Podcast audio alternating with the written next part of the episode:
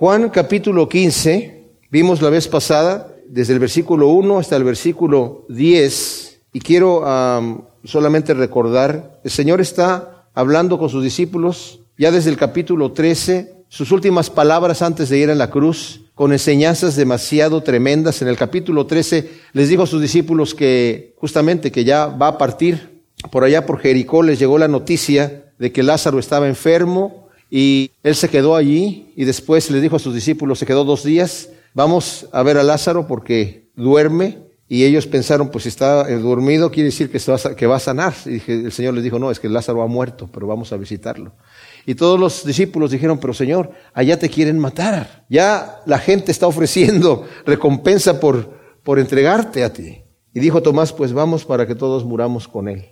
Y ya como que ahora sí, después a los discípulos al principio no entendían el mensaje que el Señor les había dado de que el Señor iba a ir a morir en la cruz, ahora sí lo están tomando a peso. Y en el capítulo 14 el Señor se da cuenta de que sus discípulos están muy atribulados porque entendieron que les dijo que va a partir. Y ese es el momento en donde Pedro le dice, Señor, ¿cómo que, que, vas a, a, partir? Sí, y dice, y todos ustedes se van a escandalizar y me van a, me van a, me van a abandonar. Y Pedro dijo, no, aunque ellos te abandonen, aunque los demás te abandonen, yo no te voy a abandonar. Y ya los discípulos estaban muy tristes y el Señor les dijo, no se turbe su, corazón, ni tengan tristeza, yo voy a mi Padre y yo les voy a preparar lugar. O sea, el plan de sacrificio del Señor en la cruz, como hemos mencionado varias veces, no fue un accidente, fue algo planeado desde el principio. Y Pedro, en su primer mensaje después del día de Pentecostés, les dice a la gente esto que ya estaba predeterminado por el previo consejo de Dios desde el tiempos de la eternidad, o sea, desde la eternidad el Señor había planeado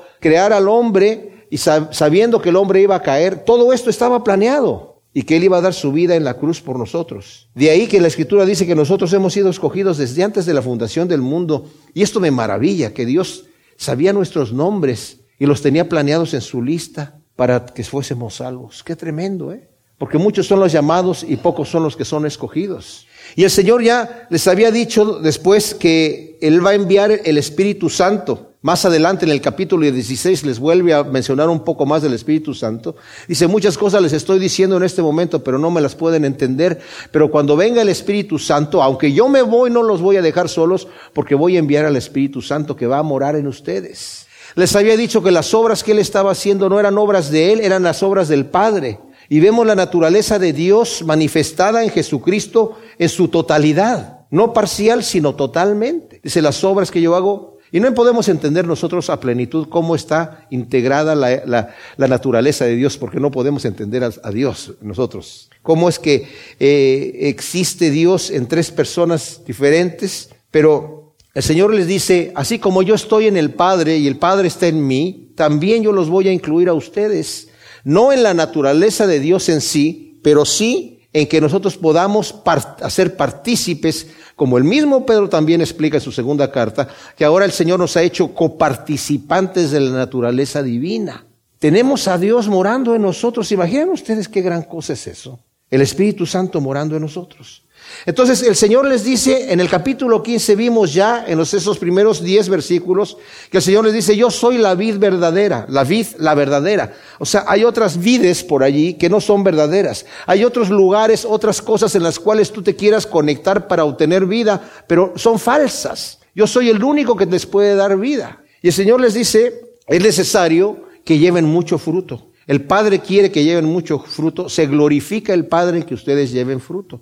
Pero cuando lleven fruto, los que lleven fruto, dice, van a ser podados para que lleven más fruto. Porque el Padre quiere que ustedes produzcan mucho fruto. O sea, se va de llevar fruto a llevar más fruto y a producir mucho fruto. Y vimos la vez pasada, y no quiero que se nos olvide esto porque es importante, y a veces se nos olvida eso. Cuando nosotros estamos produciendo fruto, mis amados, ¿saben qué sucede? Vienen problemas. Y los problemas pensamos, oh, Dios está enojado conmigo. ¿O qué pasó? ¿Por qué Dios está permitiendo esto cuando todo está funcionando bien? Cuando estoy produciendo fruto. Porque si estás produciendo fruto, el Señor viene a podarte. Y cuando te poda, duele y no nos gusta. ¿Y cómo nos poda el Señor? Puede ser de muchas maneras.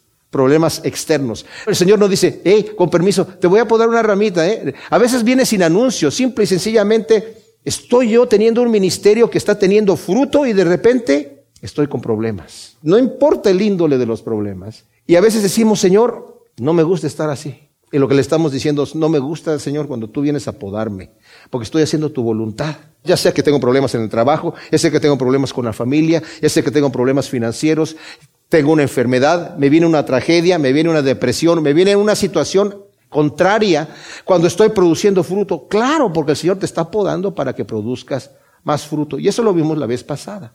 Pero el Señor dijo, eh, si permanecen en mí van a llevar mucho fruto, porque separados de mí nada pueden hacer. Así que es necesario que permanezcan en mí. ¿Y cómo permanecemos en el Señor? Pues lo contrario a no permanecer en el Señor es estar separados de Cristo. Lo que el diablo quiere hacer con nosotros, mis amados hermanos, es que cuando viene el Señor a podarme, yo me enoje con el Señor porque no me gusta la podada y que me separe.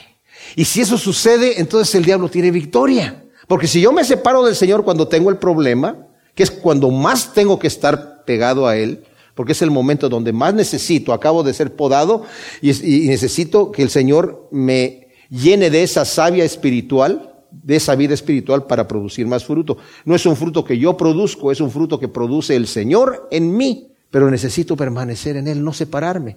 Pero el enemigo me tiene ese tipo como de enfermedad, en donde cuando yo más necesito a Dios, me pone en mi ser o mi misma carne el separarme de Dios. Como dijimos, cuando la persona está demasiado deshidratada ya no tiene sed.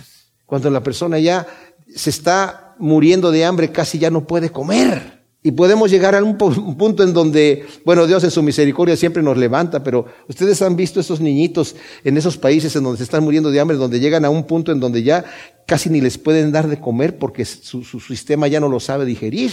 Pero cuando más necesitamos del Señor es cuando estamos pasando por esa podada.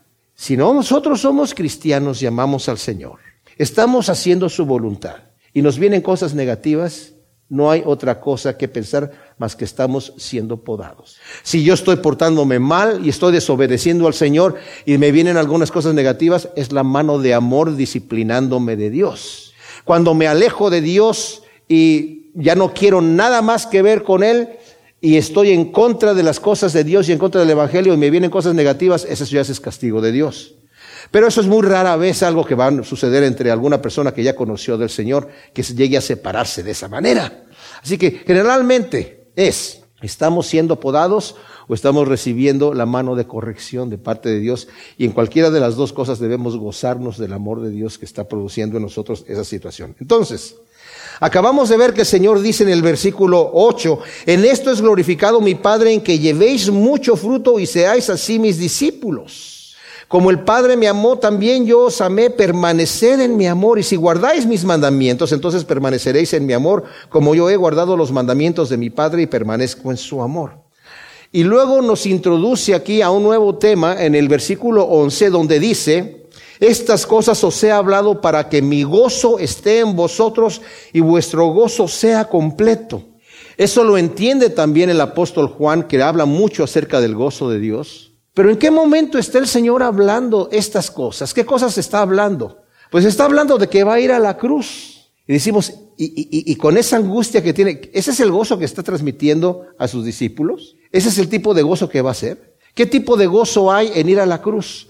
Bueno, les voy a decir que para nuestro Señor el ir a la cruz fue un motivo de gozo, no, no porque se gozó de a ver qué se siente sentir dolor, porque ya que Él es Dios y vive en su presencia y plenitud de gozo y delicias a su diestra para siempre, pues, para a ver qué se siente sentir unos clavos en las manos. No es que es un Dios excéntrico que quiere saber qué se siente sufrir y padecer necesidad, tampoco es eso sino lo que es es que Él nos ve a nosotros en el reino de Dios. Nos dice allí Hebreos capítulo 12 que Él, por el gozo puesto delante de Él, sufrió la cruz y menospreció el oprobio. ¿Cuál era el gozo puesto delante de Él? Pues no son los clavos, los insultos y los, los azotes y las burlas. El gozo puesto delante de Él somos nosotros en el reino de Dios. Ese es el tipo de amor que el Señor tiene por nosotros. Porque yo muchas veces me he puesto a pensar, y Dios lo sabe, nos conoce, y el Señor no, fíjense, el Señor no pretende que nosotros lo amemos a Él y lo sirvamos solamente por puro amor, digamos así, en el puro sentido de la palabra. Sería especial, sería grandioso que eso fuese así. Que dijera, Señor, no, a mí no me interesa ninguna recompensa en el reino de los cielos, no me interesa nada. Yo solamente te quiero servir y quiero presentarme delante de ti porque te amo. Muy bonito, se oye muy romántico, pero en realidad Dios no espera eso de nosotros. Dice la escritura ahí en Hebreos capítulo 11 que Moisés despreció la gloria de Egipto, de Faraón, porque tenía puestos sus ojos en otro tesoro el Señor mismo nos dice, no te hagas tesoros en la tierra porque se corrompen y te los roban, hazte tesoros en el cielo. Ese es el incentivo que el Señor nos da. El incentivo que el Señor nos da nos dice, Pablo, mira, las cosas que sufres aquí, que padeces, no se comparan con las riquezas que vas a tener allá. Bienaventurados cuando sois perseguidos por causa de la justicia y por causa de mi nombre, porque vuestro galardón va a ser grande. El Señor no pretende que nosotros digamos, ay, sí, por, por puro amor, Señor. No, nos conoce, sabe cómo somos que somos interesados en lo que nos interesamos. Incluso cuando el Señor dice que le, demos a Él nuestros diezmos para el soporte del ministerio, dice el Señor, pruébame en eso, para que veas si no yo abro las puertas de los cielos y te bendigo sobreabundantemente. O sea, el Señor nunca pretende que nosotros, así por puro amor, pero pónganse a pensar. O sea, el Señor me dice, pon tus tesoros allá, y cuando yo llegue allá, si mis acciones han sido correctas, si mi fruto ha sido producido el fruto de Dios en mi vida, y ha sido el fruto correcto, con la intención correcta del corazón, voy a recibir de parte de Dios recompensa. Eso lo dice la Escritura. Pablo dice, si tus obras fueron en la carne o fueron por motivos no puros, tal vez va a ser hojarasca, tal vez va a ser madera, tal vez va a ser heno, se va a quemar cuando la pasen por el fuego. Pero si es oro, si es plata, piedras preciosas van a permanecer. Pero el Señor pretende que nosotros estemos poniendo las miradas en lo que vamos a recibir. Ahora, cuando nosotros pensamos en Cristo Jesús, ¿Él qué va a recibir por haber dado su vida en la cruz? ¿Qué recompensa va a tener que no tenga ya o que no haya tenido antes de venir a nacer en este mundo? O antes de crear el universo. ¿Qué le faltaba y quién le va a recompensar por haber ido a la cruz? Nadie le va a recompensar porque ya tenía todo. La recompensa y la ganancia de Cristo somos nosotros. ¿Se dan cuenta?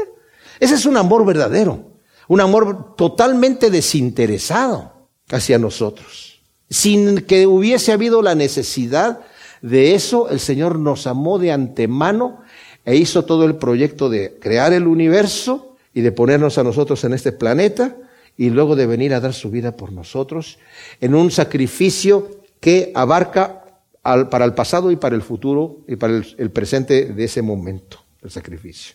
Y el Señor está hablándole a sus discípulos acerca de lo que va a haber. Dice, donde yo voy, ustedes van a estar, voy yo a ir a prepararles morada, para que donde yo esté, ustedes también estén. Y yo quiero que lleven mucho fruto. Y en eso se glorifica mi Padre. Y quiero que lleven fruto que va a permanecer. Es algo que va a ser eterno. El fruto del Espíritu no solamente me beneficia a mí aquí en este momento, es un fruto que, que permanece eternamente. Muchas de las cosas que hacemos aquí se van a quedar aquí y se van a morir aquí. Pero cuando hacemos algo para el Señor y cuando Dios produce su fruto en nosotros, ese fruto permanece para siempre. Entonces dice, esas cosas os he hablado para que mi gozo esté en vosotros y vuestro gozo sea completo. Este es mi mandamiento, que os améis unos a otros así como yo os amé. Ya lo había dicho anteriormente. En el versículo 34 del capítulo 13, un mandamiento nuevo os doy, que os améis unos a otros como os he amado, que también os améis unos a otros. En un amor verdaderamente puro, un amor ágape. Este es mi mandamiento que os améis unos a otros como, así como yo os amé, y nadie tiene mayor amor que este que uno ponga su vida por sus amigos. Vosotros sois mis amigos si hacéis lo que yo os mando. Dice el apóstol Pablo, dice, tal vez una persona, dice, Dios ha manifestado su amor en que siendo enemigos de Dios, siendo enemigos, Él dio su vida por nosotros. Dice, tal vez alguien osara dar su vida por alguien que es justo, por alguien que es bueno, digamos, entre comillas, porque también el Señor dice, no hay nadie bueno, pero por alguna persona piadosa, tal vez haya alguien que se atreva a dar su vida por una persona, pero por el enemigo rebelde, pero el Señor lo hizo por nosotros. Y dice, nadie tiene mayor amor de amigo que uno ponga su vida por sus amigos. Y está diciendo, quiero yo que ustedes se amen unos a otros como yo los he amado. He dado mi vida por ustedes, lo estoy poniendo mi vida por ustedes y quiero que ustedes se amen unos a los otros como yo los he amado, con esa clase de amor. Y luego dice aquí, vosotros sois mis amigos si hacéis lo que yo os mando. Ya no os llamaré siervos porque el siervo no sabe lo que hace su Señor, pero os he llamado amigos porque todas las cosas que oí de mi Padre os las di a conocer. Aunque el Señor les está diciendo a sus discípulos, ya no los voy a llamar a ustedes siervos, la palabra literal es esclavos, sino los voy a llamar amigos porque ahora son mis amigos. Qué increíble el amor de Dios que nos incluye, nos glorifica en su amistad, en su amor, en su naturaleza. Y dice el Señor, aunque dice aquí ya no los voy a llamar a ustedes siervos, sino amigos, vemos que Pablo dice, Pablo, ¿verdad? Siervo de Jesucristo. Pedro, dice Pedro, siervo de Jesucristo. Santiago, Juan, siervo de Jesucristo. O sea, aunque el Señor les dijo, los voy a llamar amigos, ellos todavía toman la posición de decir, sí, Señor, pero todavía sigo siendo tu siervo. Porque seguimos siendo siervos de Dios, pero el Señor ya nos incluye como amigos. Por eso el apóstol Pablo dice, el Espíritu Santo cuando, cuando mora en nosotros y nosotros estamos haciendo la voluntad de Dios, ¿saben lo que hace el Espíritu Santo en nosotros? Nos da confianza. Tal vez alguien diga, bueno, es que yo no tengo mucha confianza.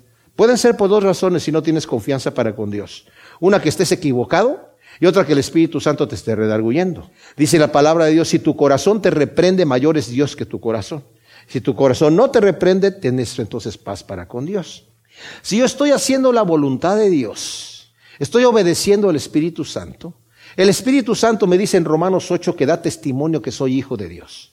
Me asegura eso. Juan también lo menciona y Pedro también lo menciona, que nos da confianza para que nosotros incluso digamos, Abba Padre. El Espíritu Santo me da testimonio que soy hijo de Dios y si soy hijo de Dios, soy heredero de Dios, porque soy su hijo, y soy coheredero con Cristo Jesús, porque soy su amigo. Qué tremendo, ¿verdad? Increíble. Luego dice, no me elegisteis vosotros a mí, sino que yo os elegí y os puse para que vayáis y llevéis fruto y vuestro fruto permanezca para que todo lo que pidáis al Padre en mi nombre os lo dé. Esto os mando que os améis unos a otros. Esto es bien especial y ha creado una serie de conflictos doctrinales en donde se han polarizado ciertas formas de pensamiento teológico. Pero el Señor dice, no me elegisteis vosotros a mí, sino que yo os elegí. Entonces, yo no tengo que hacer nada. Algunos dicen que no. Aquellos que creen que Dios hizo todo lo que, o sea, que, Él es el que hizo todo, dicen que Dios escogió a algunos para salvación y a otros no. ¿Es cierto eso? Sí, sí es cierto. Pero al que, a los que no escogió para salvación, también les dijo, el que a mí viene yo no lo echo fuera. El que quiera venga y beba del agua de la vida. Todo aquel que quiera, venga.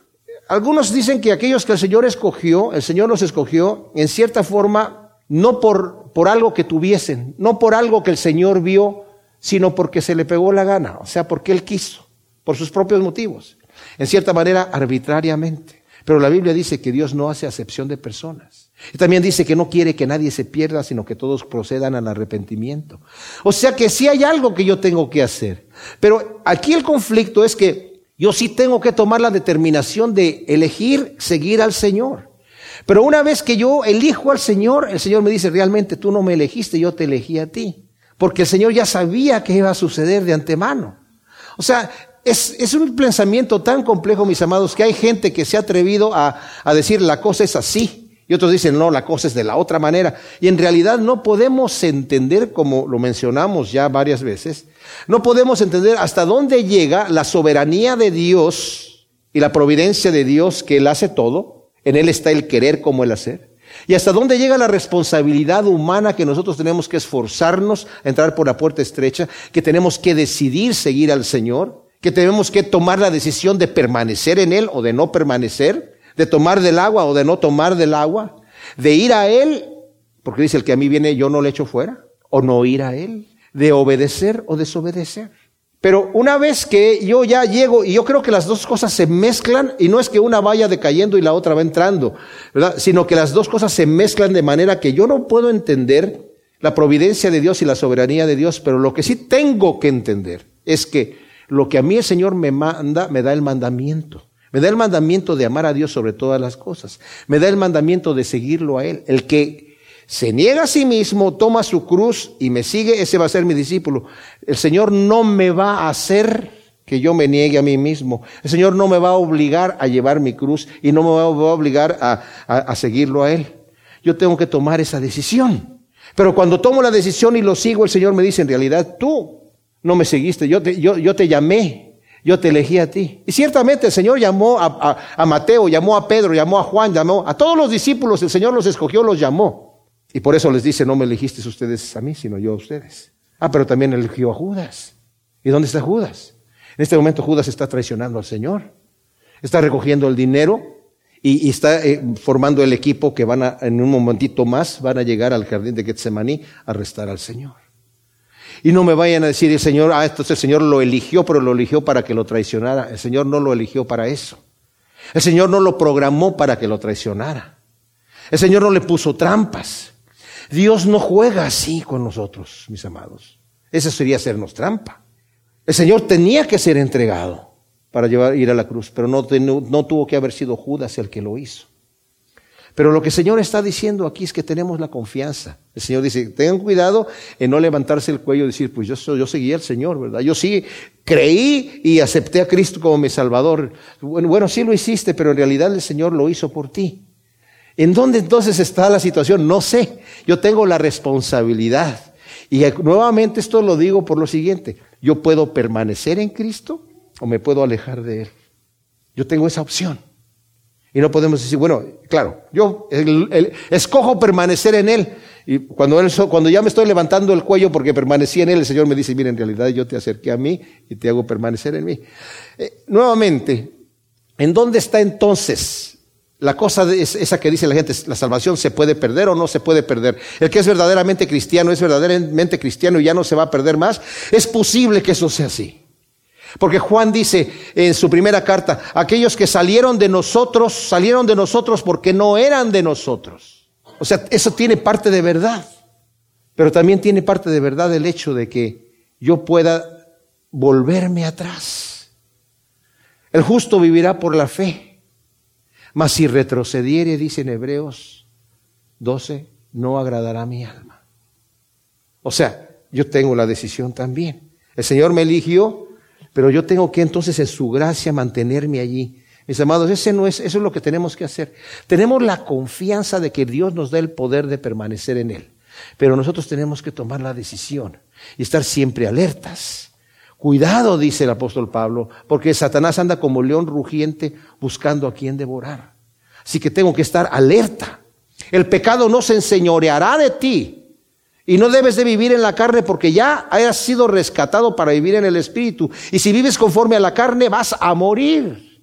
Y no digas, es que Dios me hizo vivir conforme a la carne porque Él es el que me hace y me va a llevar así como un títere. El Señor no te va a llevar como un títere. Pero cuando andes caminando en poder y andes caminando en éxito y andes caminando en victoria, no nos levantemos el cuello porque entonces el Señor nos deja caer un poquito para que nos demos cuenta que Él es el que está haciendo todo y tengo yo que permanecer en Él. No pensar que ya llegó el momento en donde yo ya puedo volar solo y no necesito estar conectado al Señor, porque separados de mí, dice, nada podéis hacer. Juan 15, 18.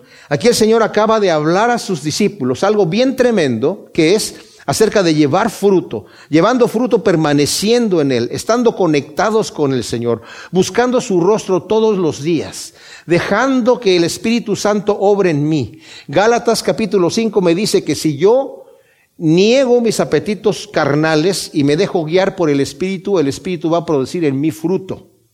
Ya vimos, cuando vimos esta parte anterior, que las obras de la carne son cosas que yo puedo decidir hacer o no hacer. Esos, esos son mi decisión. Pero el fruto del Espíritu no es un fruto mío, es un fruto que Dios produce en mi vida. Y eso solamente lo produce Dios cuando yo no vivo de acuerdo a la carne. Porque hay dos fuerzas que se oponen en, mi, en mi naturaleza.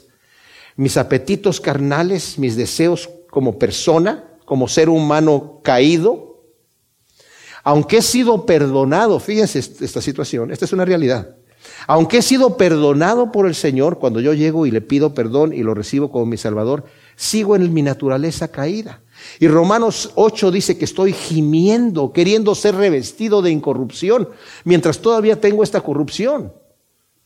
Y por eso es que siempre fallamos, porque gemimos porque nuestra carne quiere hacer lo suyo. Y dice ahí mismo eh, Pablo en capítulo 7 de Romanos, yo quiero hacer el bien, pero me sale el mal. El que lee el bien está en mí. Yo me complazco en Dios, en su ley, me deleito en sus estatutos. Pero cuando empiezo a obrar, empiezo a ver otra ley en mis miembros que me lleva cautivo a la ley del pecado y me sale el mal. ¿Qué hago? Miserable de mí. Pero ahora me refugio en el Señor, el que Él me lava, me perdona y me acerco y me voy y me voy apegando. Como lo dije anteriormente, en otra ocasión, debemos ver nuestras vidas. No somos, como alguien dijo, lo que queremos ser todavía, pero no somos lo que éramos antes. Y podemos ver el trayecto donde el Señor ya nos ha llevado y darle la gloria a Él al decir, Señor, me falta mucho camino por recorrer, pero te doy gracias del trayecto que ya me has llevado. Y con esa confianza, el mismo Pablo dice, no que yo ya lo haya alcanzado, pero prosigo a la meta, no me doy por vencido. Lo peor es darnos por vencido, pensando, pues yo nunca voy a llegar. No confíes en tus fuerzas. Yo no puedo confiar en las mías. Tengo que confiar que el Señor me va a llevar. Así como Él empezó la obra, la va a terminar. Pero por eso mismo necesito yo procurar con toda diligencia andar en los caminos de Dios. Con toda diligencia. Porque el enemigo está allí. Yo equivocadamente he dicho, que Satanás es un león que ya no tiene dientes porque el Señor lo destruyó en la cruz. No, sí tiene dientes. Sí tiene dientes. Eso fue un error mío que yo dije anteriormente en otra ocasión o en otras ocasiones. Pero si yo me acerco, me muerde. Y me dice, no te acerques. Resístelo. No te puede atacar. No tiene poder para atacarte. Tiene poder para atacarte si tú le das permiso de que te ataque. Es como un león en la jaula. No me puede hacer nada. Pero si me acerco y le meto el brazo a la jaula, pues así. ¿verdad? Si me pongo así como esos entrenadores en el circo y le meto la cabeza allí, pues puede que me muerda, ¿verdad? Sobre todo si es Satanás. dice aquí, el mundo os aborrece, dice el versículo 18. Si el mundo os aborrece, sabed que a mí me ha aborrecido antes que a vosotros. Si fueras del mundo, el mundo amaría lo suyo. Pero como no sois del mundo, sino que yo os elegí de entre el mundo, por eso el mundo os aborrece. Acordaos de lo que dije, un siervo no es mayor que su Señor. Si a mí me persiguieron, también a vosotros os perseguirán. Si guardaron mi palabra, también guardarán la vuestra. Ahora, esto es tremendo porque el Señor acaba de decir anteriormente, ya les había dicho a sus discípulos cuando les lavó los pies, ¿verdad? Yo les he dado ejemplo y, así, si viera a su maestro haciendo esto, ustedes también tienen que hacer lo mismo. Ya les, por eso dice, ya les dije que un siervo no es mayor que su Señor. Me dicen, Señor, mi maestro, y si yo que soy su Señor y maestro acabo de hacer esto, ustedes hagan lo mismo, porque un siervo no es mayor que su Señor. Pero aquí les acaba de decir anteriormente, ya no los voy a llamar siervos, sino los voy a llamar amigos. Y todos así, ay, pues gracias porque nos vas a llamar amigos. Y luego, y ya que son mis amigos, ¿saben qué? Los van a perseguir. Porque a mí me persiguieron. Y si me persiguieron a mí, ustedes son mis amigos, pues a ustedes también los van a perseguir. Así que bienvenidos al club. Eso no nos gusta. A nadie le gusta ser perseguido. Pero es la naturaleza del pecado. Y mis amados, por eso estamos aquí. El pecado, el mal, la maldad va a terminar. Todavía no termina. Va a llegar el momento donde Satanás y sus ángeles van a ser lanzados al lago de fuego y todos aquellos que le siguieron e hicieron esas obras, las obras de su padre, el diablo, como les dice el Señor a los fariseos, también van a ser lanzados a donde fue lanzado el diablo y sus ángeles. Porque eso es donde quieren estar, al lago de fuego. Y ahí se va a acabar el mal. En el reino de Dios no va a haber maldad. No va a haber ahí ningún asesino, ningún fornicario, ningún idólatra, ninguno que, que, mienta, nada, ninguna maldad va a haber allí. Va a venir ese momento, pero en este no es el momento. En este momento estamos en este mundo que es contrario a Dios, aborrece a Dios. Y saben, esto es muy importante porque el mundo aborrece a Dios y a sus elegidos. Nos acaba de decir aquí. Vemos a Caín que aborreció a Abel. Y desde allí vemos esa destrucción, ese aborrecimiento. ¿Cuál fue el aborrecimiento de Caín? ¿Por qué causa lo mató? Dice la escritura, porque sus obras eran malas y las de su hermano eran buenas. Eso es lo que el mundo no puede soportar. No puede tolerar. Nosotros no tenemos que criticar al mundo. El puro hecho de vivir nuestra vida recta delante de los demás los aturde, los, los pone pero terriblemente en contra de nosotros porque nuestras mismas obras condenan su conducta. En el Salmo 38, 20 está hablando ahí David acerca de que está siendo aborrecido por causa de, de hacer el bien. Dice, me son hostiles y me pagan mal por bien porque he seguido lo bueno. Primera de Juan, eh, Juan en su primera carta, dice en el capítulo 3, versículo 1, mirad qué clase de amor el Padre nos ha concedido que seamos llamados hijos de Dios y lo somos. Por eso no nos conoce el mundo porque tampoco lo conoció a Él. O sea, el mundo no conoce a Dios y lo aborrece y nosotros vamos a ser así también. Vamos a tener persecuciones, como dice aquí, el mundo los va a aborrecer. Pedro en su primera carta, en el capítulo 4, nos dice que somos perseguidos porque a Cristo también lo persiguieron. Nos dice así a partir del versículo 12, amados, no os sorprendáis por el fuego que os ha sobrevenido como que os sucede para prueba, como si algo extraño os aconteciera. Más bien, regocijaos por cuanto sois participantes de los padecimientos del Mesías, para que también en la revelación de su gloria os regocijéis con gozo inefable. Si sois insultados por el nombre del Mesías, sois bienaventurados porque el Espíritu de gloria y de Dios reposa sobre vosotros. Pero ninguno de vosotros padezca como homicida o ladrón o malhechor o como entrometido, pero si padece como cristiano, no se avergüence, al contrario, glorifique a Dios por este nombre. Porque es tiempo de que el juicio comience por la casa de Dios y si primero eh, comienza por nosotros, ¿cuál será el fin de los que no obedecen al Evangelio? Y si el justo con dificultad se salva, ¿en dónde aparecerá el impío y el pecador? Por tanto, también los que padecen según la voluntad de Dios, haciendo el bien, encomiende sus almas al fiel Creador. Luego aquí mismo en el capítulo, eh, en Pedro, en el capítulo 5, versículo 8, dice, sed sobrios y velad, que vuestro adversario el diablo anda como león rugiente buscando a quien devorar. Resistidle pues firmes en la fe, sabiendo que los mismos padecimientos se van cumpliendo en vuestra hermandad en el mundo. Y el Dios de gracia que os llamó a su gloria eterna en el Mesías, después de que padezcáis un poco de tiempo, Él mismo os perfeccionará, afirmará y fortalecerá y establecerá. El Señor ya nos habla también en Mateo 10 acerca de los padecimientos que vamos a tener por estar con Él, por seguirlo a Él. El amor al mundo es enemistad contra Dios. Juan nos dice que si amamos al mundo, somos enemigos de Dios. En su primera carta, en el capítulo 2, nos dice en el versículo 15, no améis al mundo ni las cosas que hay en el mundo. Si alguno ama al mundo, el amor del Padre no está en él. Porque todo lo que hay en el mundo, la codicia de la carne, la codicia de los ojos y la soberbia de la vida, no proviene del Padre, sino del mundo. Y el mundo está pasando de sus deseos, pero el que hace la voluntad de Dios permanece para siempre. Ya bien leímos en el capítulo 3.1, que dice que por eso el mundo no nos conoce, porque tampoco lo conoció a Él. Y en Mateo capítulo 6, versículo 24 nos dice el Señor que si nosotros, no, nadie puede servir a dos señores, porque o ama a uno y aborrece al otro, o o sirve a uno y menosprecia al otro. No podemos servir a Dios y a las riquezas de este mundo.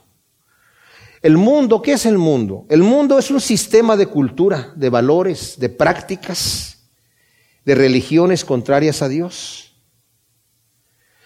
Por eso es que a veces se predica un evangelio light, en donde queremos aparentar bien, queremos estar bien con el mundo, no queremos la persecución, no queremos la crítica. Y sea, hoy en día vemos comunidades de cristianos, iglesias grandísimas, no estoy diciendo que las iglesias grandes sean así todas, pero hay muchas en donde ya no se identifican tanto con el Señor de manera que la gente los aplauda. Quieren ser aceptadas por el mundo. Y eso es imposible poder servir a dos señores. No podemos estar agradando al, Señor y que yo, ya sé ahora cómo hacer mis riquezas en la tierra y mis riquezas en el cielo. Y ya sé cómo servir a dos señores. Y ya sé cómo amar al mundo y amar a Dios. Yo ya lo tengo. Aquí el pobre Juan no sabía estas situaciones, pero yo ya tengo la manera de hacerlo. Dice el Señor, ten cuidado. Si hablan más de ustedes, así hablaron de los profetas. Pero si los están aplaudiendo, tengan cuidado. Si todo me va bien y la gente me felicita y para todos les caigo bien, tengo que tener cuidado de que realmente no me esté identificando yo con el mundo. Y como dije yo, se predica mucho un evangelio light, porque la gente no quiere ser ofendido. Cierto predicador en la televisión un día le dijeron, ¿y usted por qué no condena el pecado en su iglesia? No, pues ¿para qué quiero hacer sentir a la gente mal? Ellos ya saben que son pecadores. El borracho ya sabe que es borracho. El ladrón ya sabe que es ladrón. El asesino ya sabe que es asesino. Yo no se lo tengo que decir y hacerlo sentir mal. Y si luego sentir mal ya no va a venir a la iglesia. No, yo quiero que, que, que, que de alguna manera vayan conociendo el amor de Dios y todo felicidad y todo. Eh, ya no son mensajes de reprensión en contra de la carne. Ya no es una espada que corta, una espada de doble filo, sino es una palmadita en la espalda. Todo está bien. Todo está bien, Dios te sonríe. Escuché a esta persona que decía, no te juntes con la gente que te critica. ¿Para qué? ¿Para qué sufres? ¿Para qué te sientes mal?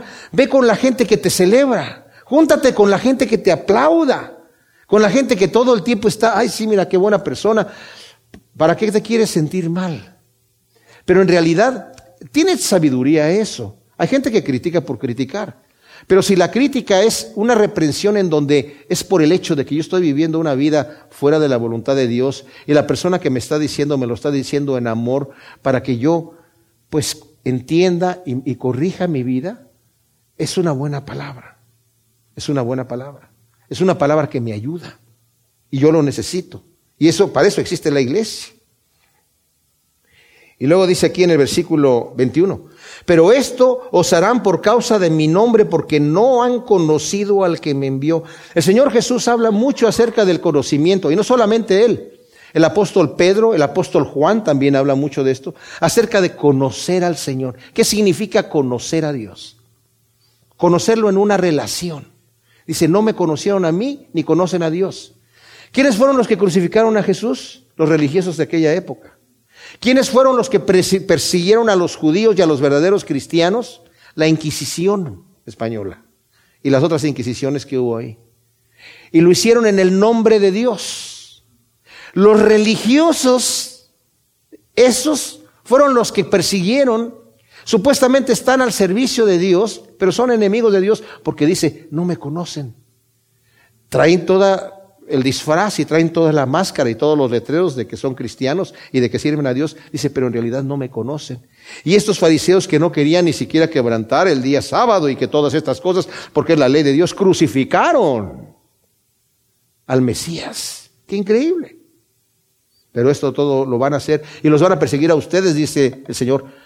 Por eso mismo, a mí me persiguen y a ustedes los van a perseguir porque no conocen al que me envió. Luego dice el Señor, si yo no hubiera venido y les hubiera hablado, no tendrían pecado. Pero ahora no tienen excusa por su pecado. Ellos entendieron el mensaje del Evangelio mejor que los discípulos mismos en ese momento. Cuando el Señor habló de que iba a morir en la cruz y que iba a resucitar al tercer día, ellos lo entendieron, los religiosos de la época. Porque cuando el Señor murió, los discípulos estaban todos cabizbajos. Ya, aquí terminó todo. Los dos discípulos, después que el Señor resucitó, eh, camino a Emaús, dijeron, sí, hablando, cuando el Señor se les aparece el camino a Emaús y creen que eres un extranjero, y le dicen, el Señor les pregunta, ¿y por qué están ustedes tan tristes, señores? ¿Que eres extranjero? ¿No saben lo que ha pasado? Jesús el Mesías, un varón, profeta de Dios. Creíamos que era él el que iba a ser el Mesías, pero lo crucificaron. Y hoy es el tercer día después de que, lo, de que, de que ya lo sepultaron. Y hay unas mujeres que dicen, ¿verdad? Que lo vieron resucitado. Y el Señor les dice, qué tardos de, de corazón y tardos de espíritu para entender las cosas de Dios. Pero los fariseos y los sacerdotes principales dijeron a Pilato, este engañador dijo que iba a resucitar al tercer día. No queremos que los discípulos vayan a robarse el cuerpo. Los discípulos no tenían ni idea.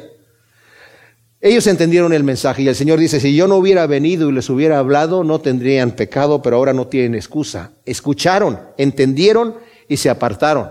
No quisieron escuchar que no quisieron a ese Dios. Queremos la religión que nosotros tenemos, queremos los principios religiosos que nosotros hemos establecido, estamos contentos así, aunque sabemos que es mentira, aunque sabemos que es hipocresía, pero, dice el Señor, bueno, yo ya les expliqué, ellos entendieron, porque incluso, dice el Señor, cuando encontró al ciego que había sanado y se había ido a lavar al estanque, y después regresó de Siloé, les dice, Señor, ¿tú crees en el Hijo de Dios? ¿Quién es Señor para que crea en Él? Yo soy el que habla contigo. Y lo adoró. Y los fariseos lo estaban viendo de lejos y dijeron, oye Señor, ¿y nosotros también estamos ciegos? Y el Señor les dice, si estuviesen ciegos no tendrían pecado. Pero por cuanto ven, su pecado permanece. Aquí dice. Si yo no hubiera venido y les hubiera hablado, no tendrían pecado. Pero ahora no tienen excusa por su pecado. El que me aborrece, también aborrece a mi Padre. Wow. Dice, si yo no hubiera hecho entre ellos las obras que ningún otro hizo, no tendrían pecado. Pero ahora las han visto y a pesar de eso, nos han aborrecido tanto a mí como a mi Padre. Y esto es para que se cumpla la palabra escrita en su ley. Me aborrecieron sin, causa. O sea, en dos salmos está escrita esta palabra. Dice, está escrita en su ley y se cumplió en ellos mismos, aborreciéndome a mí sin causa. Yo no les crié ningún daño. Yo soy el Mesías enviado. Vieron obras que nunca nadie ha hecho. Cuando resucitó, bueno, al, haber sanado a este ciego, como muchos eh, eruditos bíblicos creen, ya ven que el Señor hizo lodo con su saliva, piensan que era un hombre que no tenía ojos, le faltaban los ojos. Y piensan que el Señor le puso esas bolitas de lodo allí y le dijo, vete a lavar. Y cuando el tipo se lavó, tenía los ojos ahí. La única otra parte donde el Señor hizo lodo fue cuando hizo al hombre. Y era un milagro tan impresionante que la gente estaba hablando de eso. Cuando el Señor después resucita a Lázaro, ya era innegable que venía de parte de Dios. Es más, ellos ya lo sabían desde antes, porque desde el capítulo 3, uno de los fariseos que se llama Nicodemo llegó delante del Señor y le dijo, Señor, sabemos que tú vienes de parte de Dios, sabemos porque nadie puede hacer las obras que tú haces si no fuese enviado de Dios. Si no hubieran visto las obras que ningún otro ha hecho, no tendrían pecado, pero ahora las han visto y a pesar de eso me han aborrecido tanto a mí como a mi padre. Vieron a Lázaro y en, lugar de arrepentirse y decir verdaderamente este es el Hijo de Dios, querían matar a Lázaro otra vez para borrar la evidencia. Increíble, increíble. Cuando venga el Paracleto, a quien yo os enviaré del Padre, el Espíritu de la verdad, el cual procede del Padre, Él dará testimonio acerca de mí. Y vosotros también sois testigos porque, porque estáis conmigo desde un principio. Y saben que los discípulos, tanto Pedro como Juan, ellos mismos hablan. Juan dice lo que hemos visto, lo que hemos oído, lo que hemos palpado tocante al verbo de vida. Y la palabra es lo que hemos examinado y escudriñado. Nosotros lo vimos. Era real. Era un hombre sincero. Estuvimos viviendo con Él, comiendo con Él, durmiendo con Él. Todo el tiempo estuvimos con Él, observándolo, escudriñándolo, auténtico. Eso queremos comunicarles. Y Pedro dice, no, no, les estamos hablando de fábulas como si alguna cosa que escuchamos por ahí, sino algo que vimos nosotros, vimos su gloria ahí en el monte, escuchamos la voz que salió de, parte del, del Padre diciendo, este es mi Hijo amado, en quien tengo complacencia, escúchenlo a Él. Y vimos su gloria. Ustedes son a ser mis testigos, dice, cuando el Espíritu Santo venga, ustedes van a ser mis testigos. Y vemos ahí a Juan y a Pedro escribiendo, realmente nosotros fuimos testigos oculares de la gloria y de la magnificencia de Dios. Y solamente quiero terminar con los primeros tres versículos del, del capítulo 16. Estas cosas os he hablado para que no os escandalicéis de qué, de las persecuciones. Os echarán de las sinagogas y llegará la hora cuando cualquiera que os mate piensen que ofrece servicio a Dios y harán esto porque no conocieron al Padre ni a mí. Nuevamente, lo que dijimos, cuando os maten van a pensar que están haciéndole un servicio a Dios. creyendo estamos matando a estos brujos, estamos matando a estos asesinos, estamos matando a estos herejes. Así murieron muchos cristianos.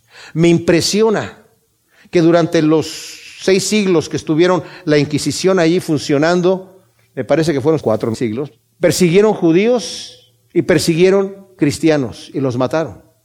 En cambio, los musulmanes que tenían guerra contra los cristianos o católicos en aquel entonces, no les hicieron nada. No les hicieron nada. La Inquisición, ¿verdad? Era como que no, con ellos no nos metemos. para eso está el ejército. Increíble, increíble. ¿Por qué? Porque la enemistad del mundo hacia Dios es una enemistad terrible, es una enemistad satánica. Así que incluso, mis amados, no solamente en la podada, si el Señor utiliza también al mismo diablo en la podada, en donde la persecución que nos viene a nosotros por causa del ministerio, por causa del reino de Dios, por causa de que queremos servir a Dios, es parte de lo que está planeado por parte de Dios, aún estas persecuciones, como lo leímos en Pedro, es necesario que esto venga y que suceda en ustedes, que sea purificada vuestra fe como el oro. Y Santiago dice para que eh, se produzcan las virtudes de, que el Señor quiere producir en ustedes. Entonces nos gozamos en esto que el Señor está haciendo en nosotros. Gracias, Padre, te damos por tu palabra y te pedimos, Señor, que tú la siembres en nuestro corazón para que produzca su fruto al ciento por uno en el nombre de Cristo Jesús. Amén.